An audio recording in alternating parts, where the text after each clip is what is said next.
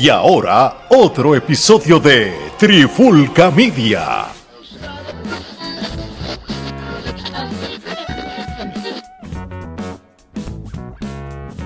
Señoras y señores, sean todos y todas bienvenidos a la cruda verdad. La cruda verdad. La cruda verdad. Saludos y bienvenidos a otro episodio de La Cruda Verdad. Mi nombre es Omar Vázquez, me acompaña Alex Torres y Gerardo Rodríguez.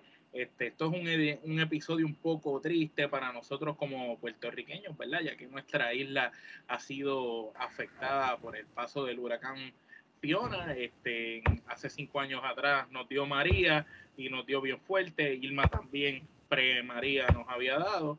Y entonces ahora, cinco años después, Fiona nuevamente ataca, pero antes de entrar de lleno en lo que va a ser el episodio, muchachos, ¿cómo están? ¿Cómo están las cosas? Sé que ustedes allá afuera han visto noticias y rápido se comunicaron a preguntar cómo estaban las cosas acá. Bueno, este, yo creo que no lo vi venir. El, el, la trayectoria de esta tormenta fue bien al garete. Este, y se, y se vino a formar con Huracán ya tocando a Puerto Rico. Este, yo creo que mucha gente lo subestimó, incluyendo a mí. Este, todo el mundo pensó de que iba a venir de una manera, vino de otra. Este, y eso demuestra que, que Puerto Rico está bien frágil todavía de, los estragos de María. Este, y realmente, pues, da, da mucha pena. Estoy, o sea, yo, imagínate, yo que he estado viendo noticia tras noticia tras noticia, y todo, pues uno se siente hasta impotente, mano. Sí mismo es, Gerardo, ¿y tú? ¿Cómo, cómo supiste, Juan, cómo te dio la noticia cuando empezaste a ver las redes? Hermano, triste, triste porque han pasado cinco años desde el huracán María y este todavía es la hora que no hay un eh, plan de manejo de emergencia efectivo. Este, es triste que el pueblo tenga que estar eh, sufriendo. Eh, también la falta de empatía hasta cierto punto, porque he visto personas en las redes sociales que han estado, ah, aquí no pasó nada, aquí no pasó nada. Bueno, en su área no pasó nada, pero definitivamente en otras áreas de Puerto Rico, pues este, eh, están devastadas. Hay personas que ah, estuvieron hasta a punto de ahogarse. yo creo que la falta de empatía. Que fueron sepultadas por el lodo. Sepultadas por el lodo luego de estar 18 horas no, y, y, también personas que fallecieron por las mismas inundaciones. Y entonces yo creo que esta falta de empatía este, pues molesta aún más porque es como que viven en su burbuja de que pues ah, aquí no pasó nada. Bueno, en su área no pasó nada. y los demás que sí, y el otro que, que, se joda, definitivo. Y eso pues, es, es triste, es triste. Así mismo es. Este, básicamente el título de este episodio es El huracán Fiona causa estragos en Puerto Rico y República Dominicana, porque después que salió de Puerto Rico cogió hacia República Dominicana y allá en Punta Cana, en Higüey, hizo desastres hasta más no poder, destrozó hoteles y todo. Eh, pero nosotros vamos a hablar más de lleno en lo que viene siendo Puerto Rico. Yo desde la parte de estar aquí en la isla y lo que se está viviendo con el paso de este huracán, los muchachos desde la perspectiva de estar allá afuera y lo que están viendo en las noticias, lo que llega hasta allá afuera. Antes de comenzar, Gerardo nos va a decir más o menos un breve resumen que sacamos de el New York Times, este, que rápido en su periódico publicó una información sobre lo, que el mundo vio prácticamente de, de lo que estaba pasando en Puerto Rico.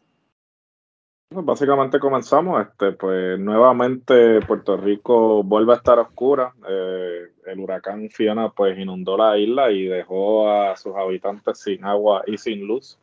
Eh, lo, que en, lo que en un inicio pues fue era considerado una tormenta tropical se intensificó en la mañana del domingo eh, antipasado y alcanzó la categoría de huracán, categoría 1, mientras se acercaba a la costa sur de Puerto Rico este, cuando pues este, llegó a la isla, pues causó daños hasta el momento incalculables, sobre 30 pulgadas de agua en algunas zonas de la isla, deslizamientos de terrenos, derrumbes, pérdida de casas, urbanizaciones enteras bajo agua, inundaciones en lugares que usualmente no se inundan y muchas personas que han perdido todo.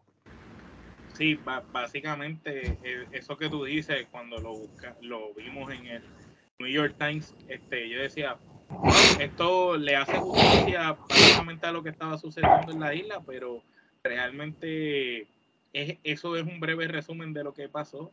Eh, prácticamente la isla está destrozada nuevamente. Eh, el área metropolitana no sufrió tantos daños, pero sí sufrió en algunas partes de ciertos campos de, por ejemplo, de Guainabo y de Bayamón, hubieron deslizamientos de terreno, incluso la carretera se rompió. De, tanta agua caer en el suelo, el suelo se saturó a tal magnitud que la carretera se abrió, como cuando hay terremotos y, y se rompen las películas, así se rompió la carretera y empezó a formarse los cráteres frente a residencias puentes se cayeron, un puente mutuado espeluznante, se fue con todo un puente nuevo que lo, hicieron para María y se fue. Este, casas enteras cayeron al mar flotando, casas se fueron derrumbes, casas de madera se perdieron. Tienen que entender que... Esto fue algo gigante, de verdad. Que se está estimando que, la, que, que un trillón de galones de agua, me da la palabra, el término trillón, no es, un, no es billón, trillón de galones de agua cayó durante este huracán. Tú sabes la cantidad de agua que estuvo cayendo y, y después que el huracán se fue, siguió lloviendo. no solo es, exacto, eso era lo que iba, no solo es que llovió esa cantidad en tan poco tiempo del huracán, sino que en Puerto Rico nosotros llevábamos yo te diría que como seis meses que casi todos los fines de semana estaba lloviendo y ya de por sí el suelo estaba bastante saturado. Antes del huracán, esos últimos tres o cuatro días antes del huracán, estuvo lloviendo a cántaro. Para cuando venía el huracán, desde el jueves, viernes, sábado lloviendo y domingo cuando llega, ya el suelo está saturado y, y, en algunos lugares cayeron 30 pulgadas de agua, en otros lugares 20, 22, 17, 15, 12, 7, donde menos llovió, tú sabes. Y es algo increíble. Y aquí hay, hay, ciertos problemas. Gerardo mencionó algunas cosas este, cuando estaba dando su comentario inicial. Y aquí hay problemas de la planificación, mano. En Puerto Rico, pues, no hay hay, hay planes para resolver lo que sucede, pero es resolver en el momento. No hay planes como para eliminar o evitar que sucedan este tipo de cosas. Y está bien, no toda la culpa la tiene el gobierno, porque pues esto es una catástrofe natural, que esto pudo haber sucedido en cualquier momento, bajo cualquier gobierno, y como quiera hubiera hecho daño. Pero estamos hablando que hay ciertas cosas que si el gobierno tiene, tiene la falta. Es la respuesta. y aquí eh, pero aquí yo voy a decir una que no se ha tomado en cuenta, pero hablando con unos ingenieros e-, estructurales del trabajo y, un perito de suelo, estaban diciendo, en Puerto Rico, si tú vas a pedir un permiso de construcción en una zona inundable, no te lo dan. Pero te dicen que si rellenas, puedes entonces pedir el permiso y ahí sí te lo van a dar. Entonces, muchos de los proyectos, condominios, residencias bien bonitas que tú ves en Guaynabo, que tú ves en, en medio del campo, de momento ves una urbanización de chavos brutal y todas estas cosas que construyen, es así, mira, son zonas inundables, no daban el permiso, rellenaron, construyeron, ahí sí dieron el permiso y entonces ya el agua una vez que el agua iba para un lugar, va a buscar cómo llegar a ese lugar y el agua sigue dando vueltas y entonces va a buscar por dónde salir. Antes el agua salía por un lugar, pues al no poder salir por un lugar, por eso es que tenemos urbanizaciones y sitios que no se inundaban, que ahora se inundan, porque el agua, como acá construyeron, subieron el suelo, baja por acá y ocasiona que si el relleno que utilizaron no era el adecuado, eso causa los deslizamientos de terreno. En Guaynabo, un condominio entero se, se, fue la mitad del condominio en una montaña, ¿me entiendes? Tú sabes, y, y esto pasó mucho. Aquí se ve que el problema estructural y, y en la isla de, la mala planificación eh, eh, está a cántaro. También tenemos que aquí habían personas que en el pasado invadieron en parceras, el gobierno dio terrenos y dieron terrenos donde no se podía construir. Y la gente construyó, otros invadieron, pero nunca nadie se ha tomado la tarea, mira, vamos a buscar a estas familias que están en esta zona que son peligrosas y vamos a reubicarlas. en terrenos, porque el gobierno tiene múltiples terrenos, vamos a buscar terrenos. Mira, si, si tantas escuelas que están demoliendo, aquí mismo por casa, yo vivo en una urbanización normal, viejísima en Puerto Rico, se llama Puerto Nuevo, ahí hay una escuela que derrumbaron y eso es un espacio que ahora cuando limpien esa escuela, ese espacio es del gobierno y ahí caben, qué sé yo, eh, fácilmente pudieran hacer 100 casas, 50 casas. Pues mira, tú me vas a decir a mí que no pueden fabricar como, como unas casas de tipo modelo de tres cuartos, dos cuartos, un cuarto, y entonces traerla a esas familias que viven en esos sitios que son peligrosos, así, mira, darles ahí su vivienda, que no estén viviendo. Cuando tú vas para esos campos de Puerto Rico, tú ves que hay gente que vive en la casa, solamente tiene tres o cuatro pies en el borde, y lo demás son columnas de 10, 15, 20 pies, y esas son las casas que se fueron por los deslizamientos de terreno, por la mala construcción. Y, y muchas de esas personas que viven en ese tipo de hogares este, son personas de, que son hasta mayores. O de que, recursos que no tienen otra opción. Que, quizás le han advertido por años que se, que mira, que, que desalojen, que mira, vamos a buscarle una mejor opción. Y ellos, por no querer irse de un, lugar donde han vivido por los últimos 20 o 30 años, pues no van a querer irse, ¿entiendes? Y, y eso es lo, mira lo que pasa. Está todo lo que tú has mencionado, que es súper importante. Y creo que en los últimos cinco años la manera de, ver cómo se construye en Puerto Rico y en dónde tú vas a poner las, las, nuevas casas ha cambiado un poco y sigue pasando, pero no como pasaba hace 20 años en los 80 que lo hacían. Ya eso no está pasando como antes. Ya, ya, ya son más estrictos, pero por, por, la, por el factor de seguridad de cuando hay este, huracanes y otros, y ahora los terremotos y todo, los derrumbes de montaña y todas estas cosas que estamos viendo ahora, que ese tipo de casas ya no aguantan eso. Yo entiendo también de que esto también es cultural. Yo creo que esto lo habíamos hablado en el primer episodio de, la, de la, cruda, ¿verdad? Con lo de las casas en las playas y todo. Cuando debutamos la cruda, pues podemos repetir lo mismo. Esto es cuestión, y esto es algo cultural y esto es algo de, de, que mucha gente pues ya tiene un estilo de vida y cambiarlo drásticamente pues les va a costar mucho, ¿entiendes? Y, y, y, el, y el gobierno se lo ha permitido. Entonces, si se lo permitiste por los últimos 30 años, va a ser bien difícil decirle a esa gente que se vaya, ¿entiendes? Entonces, yo, yo opto mejor que estas personas, pues, la, ya pasó Fiona, ¿verdad?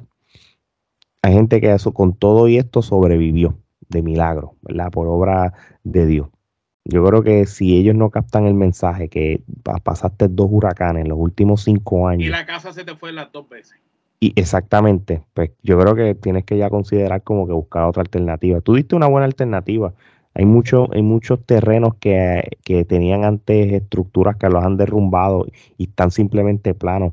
Crean, crean condominios, creen residencias y todo. Como unas casas así tipo modelo de estas casas que ya son predeterminadas, tú sabes, que son como que todas casi iguales pero pueden hacer como un pedazo así. Lo otro, estas alturas de Puerto Rico no, no ha hecho el código de construcción. El código de construcción no han sido muy este, agresivos con esto. Cambien el, código de construcción, el, pónganlo en, leyes, pónganlo en papeles, eh, cámbienlo porque todavía... que también otra cosa que no existe es planificación urbana. Eh, todo eso que ustedes están hablando en planificación urbana. Planificación urbana, la cual no existe en Puerto Rico.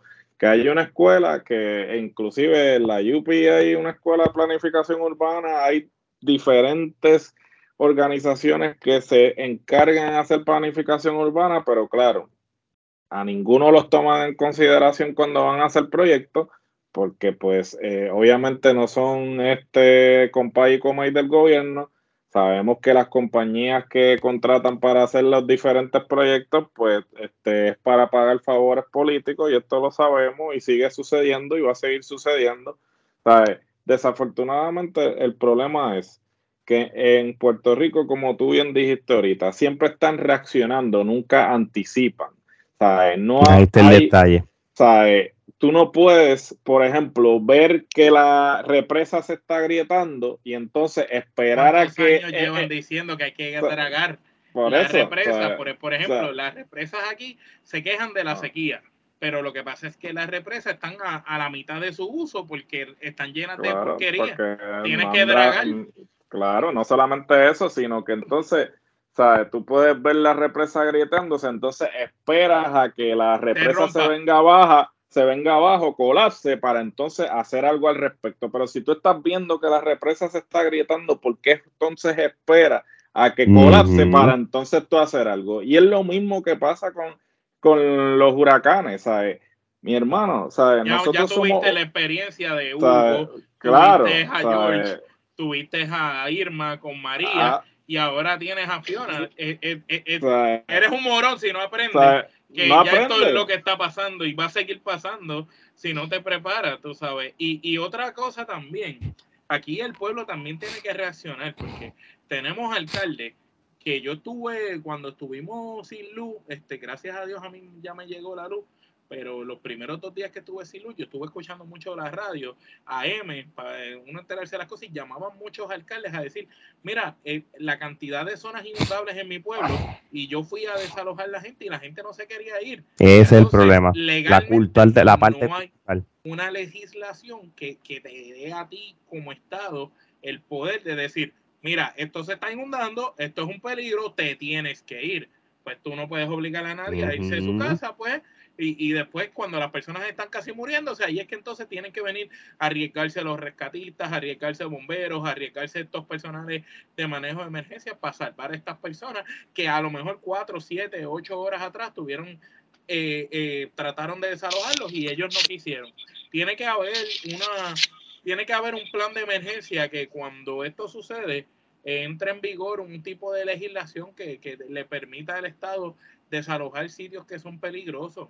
Eh, ya sea bueno, es que ya, ya, ya, ya, existe, porque a nivel federal, este, si es un área que está, pues tienen que, lo que pasa es que obviamente no los van a, obligar, no los van a sacar a la fuerza, pero de que tienen que hacerlo, lo tienen que hacer porque en, en estado de emergencia, pues tú tienes que desalojar, ¿sabes? A como de lugar. Lo que pasa es que, pues como tú dices, hay personas pues que no quieren salir entonces esperan a estar ahogándose, a estar ya a lo último para entonces es que vengan los rescatistas a arriesgar sus vidas para entonces sacarlos cuando se les dijo desde el principio que tenían que desalojar porque es un área altamente inundable. Entonces, ¿sabes? Tiene ambas partes. Tienes la falta de preparación del gobierno y tienes también la terquedad de personas que saben, que les consta que están viviendo en áreas inundables y aún así se quedan arriesgándose a que suceda lo que está sucediendo. Entonces. Y también la mala, la mala información al, pueblo. Tú sabes, deberían haber unos talleres este, para las personas aprender eh, eh, cómo trabajar en este tipo de situaciones. En, en, en, las urbanizaciones, en los condominios, en las casas, deberían haber personas especialistas que vayan a dar charlas, igual que daban charlas en las escuelas de otras cosas, pues que vayan a dar charlas a las personas o hagan unos seminarios en, en centros comunales, en sitios así, para que la gente se instruya sobre cómo actuar y qué hacer, porque a veces hay personas que dicen, ah, ya yo estoy preparado para el huracán. Tú sabes la cantidad de idiotas que yo escuché, estoy preparado ya para el huracán. ¿Qué tiene? Ah, tengo agua, tengo cerveza, tengo la planta y ya. Mira, tienes un kit de primeros auxilios.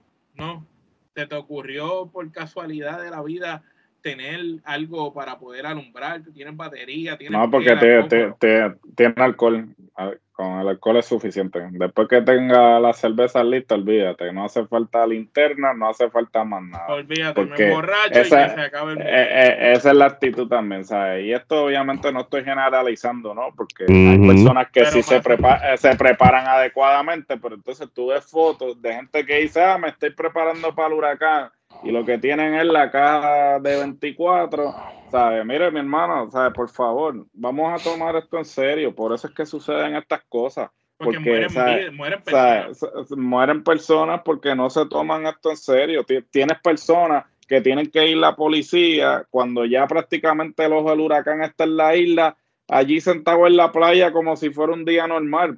¿Cuál es la necesidad de que tú tengas que ir a sacar gente de la playa cuando tú sabes que, que ya el huracán está en la isla y la gente allí anuncian, un tormento y los celtas corren para la playa. ¿Por qué? Eh, por, por, qué? Tú sabes. ¿Por qué en pleno huracán tú ves dos tipos en kayak por un río que se salió de su cauce? Pero como digo una cosa, digo la otra, ¿sabes? Aquí también O sea, eh, es verdad que este, no todo recae sobre el gobierno, pero el gobierno vuelve a demostrar su ineptitud. O sea, eh, este, y cito una de las cosas que, que, vi en las redes sociales, básicamente, o sea, el, el huracán puede ser categoría 1, pero la ineptitud del gobierno siempre ha sido categoría 5. Y es, y es la realidad. O sea, el gobierno no ha aprendido, no importa la administración, ya sea PNP, ya sea popular, la administración que esté al mando durante un desastre natural ha sido igual de ineficiente en, la, en ambas administraciones. Y esto es algo que, por ejemplo, ahora están utilizando la palabra resiliente. Mire, mi hermano, es una falta de respeto que tú le estés diciendo a la población que sea resiliente. ¿Por qué tiene que ser resiliente? Que tiene que seguir aceptando la ineptitud, la falta de planificación, la ineficacia de un gobierno que ¿sabe? siempre lo agarran con los pantalones abajo. pueden anunciarle con, con 20 años de anticipación que viene un huracán y aún así no se preparan. Siempre el, el, juego de la politiquería. Veo muchas fotos ahora de alcaldes que se ven las fotos megaposadas entregando cajas de agua y cosas así. ¿Sabe? Mire, mi hermano, esto no es momento para usted estar haciendo campaña y estar haciendo relaciones públicas. Si usted va a ir a su comunidad a ayudar, hágalo y no se esté sacando fotos para estar posteándolo en las redes sociales. Por favor, vamos, ¿sabe?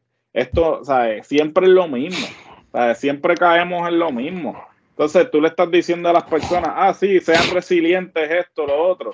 ¿Sabes? No, porque la gente ya está harta, está cansada de tener que estar lidiando con, ¿sabes? Puerto Rico.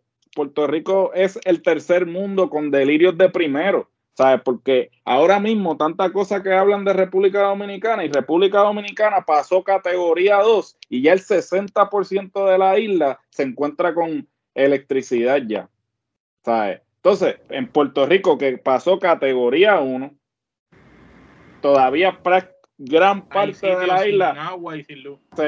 hay sitios sin agua y sin luz. Y en el casco urbano, que en áreas que no nos afectaban, porque, porque, se puede entender las áreas más afectadas que fue en el sur, suroeste de Puerto Rico, pero en el casco urbano, que hayan áreas que no tienen luz cuando realmente no tuvo ningún impacto. Entonces, ¿sabes que tú te, te, cuestionas como que contra este, qué, qué, qué, qué tipo de, servicio realmente tiene para, pues, para y, eso? Y es con el gobierno y con, la, con las entidades privadas, porque las telecomunicaciones que son privadas aquí, el, el 30% es lo que está funcionando de las telecomunicaciones, todo lo demás se cayó. porque están lidiando con una están, están lidiando con una infraestructura que, que este, obsoleta, ¿sabes? Entonces, cada vez que se ha planteado, ¿sabes? Eh, hacer una renovación de la infraestructura, pues se, hacen de la vista larga. Entonces, ¿sabes? recaemos en lo mismo. Entonces, siguen con esta narrativa de que, ah, el pueblo se levanta, el pueblo se levanta así, pero ¿cuántas veces se tiene que levantar por la ineptitud del gobierno? ¿Sabes? Porque el gobierno no toma, ¿sabes? No hay un plan de manejo de emergencias efectivo, ¿sabes? Ahora mismo tú, tú, bien dijiste eso de educar a la población, pero ¿cómo van a educar a la población si ellos mismos no saben qué hacer? No, si, ellos, no tienen un plan, ¿cómo van a educar a la población si ellos mismos no saben qué, por, eso, reaccionar? Por eso hay una campaña que le he visto en las redes sociales de muchas celebridades, hasta de muchas personas, como que no den las donaciones al gobierno. No den las donaciones del gobierno. Hay, muchas entidades que no son del gobierno, que son más este, confiables, pero pues no den donaciones al gobierno. No, eh, hay mucha donación que se dio al gobierno y se perdieron muchas cajas de agua, muchas, muchos pañales, muchas cosas que se quedaron en vagones por año y esas cosas y se dañaron. Por, por, culpa del gobierno. Y en almacenes, como el almacén aquel de Ponce. Sí, el almacén, los vagones, ¿sabes? todos esos suministros que nunca se repartieron. Y eso fue suministros que la gente pagó para enviar a Puerto Rico para que llegaran a las comunidades. Entonces, no llegaron nunca a las comunidades sea, véngase la organización esta que tenía la mujer de Ricky, que sabrá Dios a dónde fueron a parar, a dónde fue a parar el dinero que se le donó a la organización esa, que creo que el concierto que Marco Anthony dio fue para esa organización. Bueno, en fin, ¿sabes? Y, está- y- Hasta- y- y los artistas están preguntando toda- todavía. Sí, todavía se están preguntando dónde está ese dinero, porque esa gente se puso a dar conciertos de gratis para recaudar fondos, y entonces, ¿a dónde llegaron los fondos? ¿Sabes? ¿Sabes? A ese punto, a ese punto llegan que utilizan la desgracia, la, eh, eh, eh, la desgracia ajena para ellos lucrarse, mano. ¿sabes?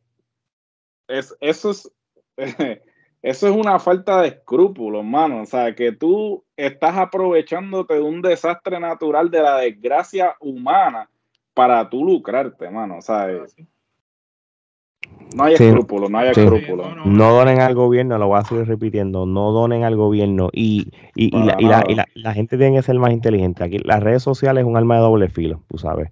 Aquí la gente en vez de estar preguntándose qué artista donó, quién no donó, porque tú sabes una cosa, yo estoy de acuerdo con cuando estaba hablando ahorita, si a muchos políticos se toman selfies que están donando y eso, eh, eh, esos son los que están buscando pauta. Pero eh, Claro. eh, ustedes enfóquense en ayudar.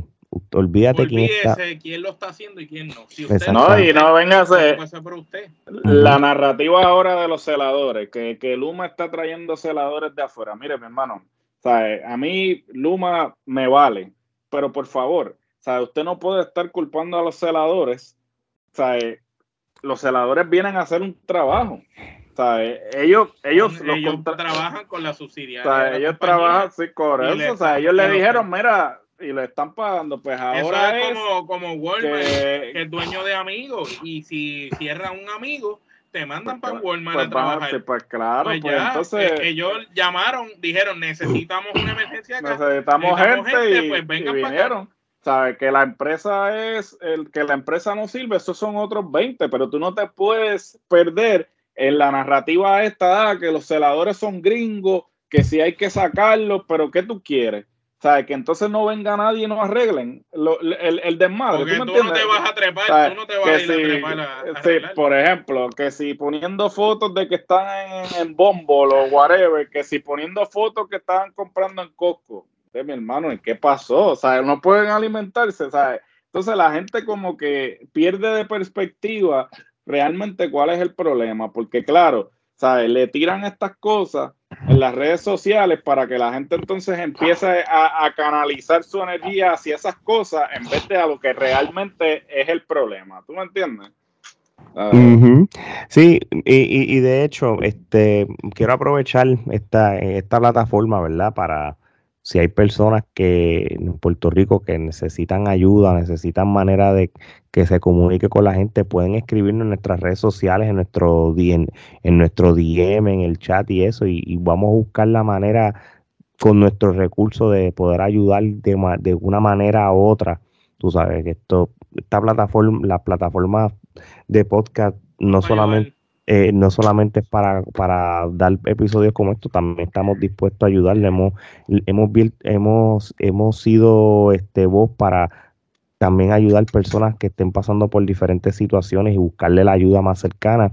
So, se lo digo y se lo repito, si alguien está escuchando cuando salga este episodio que aún necesita ayuda de algo y no tiene manera de comunicarse con ciertas entidades o, o cualquier tipo de situación, déjenos saber, en confianza nosotros tres vamos a contestarle y vamos a buscar la manera de ayudarlo o, darle la información. a- al lugar adecuado. Así mismo es. Igual a, a, a todas esas personas que quizás están en depresión porque perdieron cosas materiales o lo perdieron todo. Eh, sepa que a veces la vida es así, es injusta, pero no porque la vida sea injusta, usted tiene que aceptarlo, usted eh, simplemente tiene que seguir hacia adelante, no se puede dejar caer eh, por los problemas y las cosas que suceden. A veces estos son pruebas que nos da la vida y nos ponen estos obstáculos para hacernos más fuertes. Y a veces de estas cosas son las que vamos a vivir en el futuro para poder orientar a las futuras generaciones, a nuestros hijos, a nuestros nietos, y a las demás generaciones y poderles decir, nosotros pasamos por esto, tienes que hacer esto, tienes que prepararte, nosotros no nos preparamos, por no prepararnos nos pasó esto, eh, cuando vayas a comprar una casa no cometas el error que yo cometí, que compré a lo loco, sin mirar cómo era el suelo, sin hacer un estudio de suelo, no, asegúrese de todo lo que usted hace, porque toda inversión que usted hace tiene que tratar de protegerla. Recuerde que en lo suyo nadie se lo va a a reponer y nosotros como nacionales estamos aquí como un vehículo de ayuda en la medida que sea posible para todos ustedes. Yo estoy acá en Puerto Rico, los muchachos están allá afuera, pero la trifulca es mundial, así que nos movemos por donde sea necesario para ayudar a todo el mundo. Bueno, muchachos, yo creo que es la mejor manera de ir concluyendo este episodio. Gracias a los dos por, por formar parte de este episodio. Gerardo, ¿dónde pueden conseguir las personas a la Trifulca Media? Pues básicamente eh, nos pueden conseguir en todas las plataformas de audio actualmente disponibles. Como siempre les digo, de no estar en la de su preferencia, déjenos saber para entonces inmediatamente solicitar, pero entiendo que en este momento no hay plataforma de audio en la que no estemos presentes. Eh, si este, para que vean estas hermosas caras, pues pueden pasar a nuestro canal de YouTube, eh, suscríbanse, denle a la campanita para que reciban las notificaciones de todo el contenido que estamos produciendo. Literalmente cinco contenidos semanales, no le bajamos la intensidad. Este, pues eh, cine, eh, deportes, películas, eh, temas sociales, en fin, de todo. Música, eh, música en general. música, en música en general y música urbana también. So, hay de todo, ¿sabes? No se puede quejar, no puede decir que no hay nada para usted porque hay de todo. La mercancía, como pueden ver, tanto gorras, hoodies, este, camisas de los diferentes programas que son parte de la Trifulca, lo pueden conseguir en teespring.com slash eh, la trifulca o pueden pasar a nuestro Instagram. Salió mercancía nueva. Salió mercancía. nueva hoy. Este, como pudieron ver los que nos siguen y los que no, no nos siguen, pues empiecen a seguirnos para que se enteren de todo lo que está sucediendo. Pueden pasar por nuestro Instagram en el link tree. Este, ahí van a encontrar todos los enlaces a todo nuestro contenido y en todas las redes sociales, Facebook, Instagram, Twitter, TikTok, en fin, este, usted busca la trifulca, pone la trifulca en Google y vamos a salir. Trifulca Media, búscalo y va a salir todo lo relacionado a nosotros. Así mismo es. Alex, bueno, solo nos queda despedirnos. ¿Cómo lo hacemos? Mira, mi gente, este, yo creo que, que es hora de que literalmente y de una vez Puerto Rico se levante como debe ser. Creo que en cinco años hemos tenido demasiadas desgracias entre huracanes, terremotos y pandemia. Y yo creo que ya debemos ya ser más inteligentes en, reaccionar y prepararnos para este tipo de cosas. Así que por favor, este, Dios los bendiga a todos, estén safe por allá y con esto terminamos. Muchas gracias.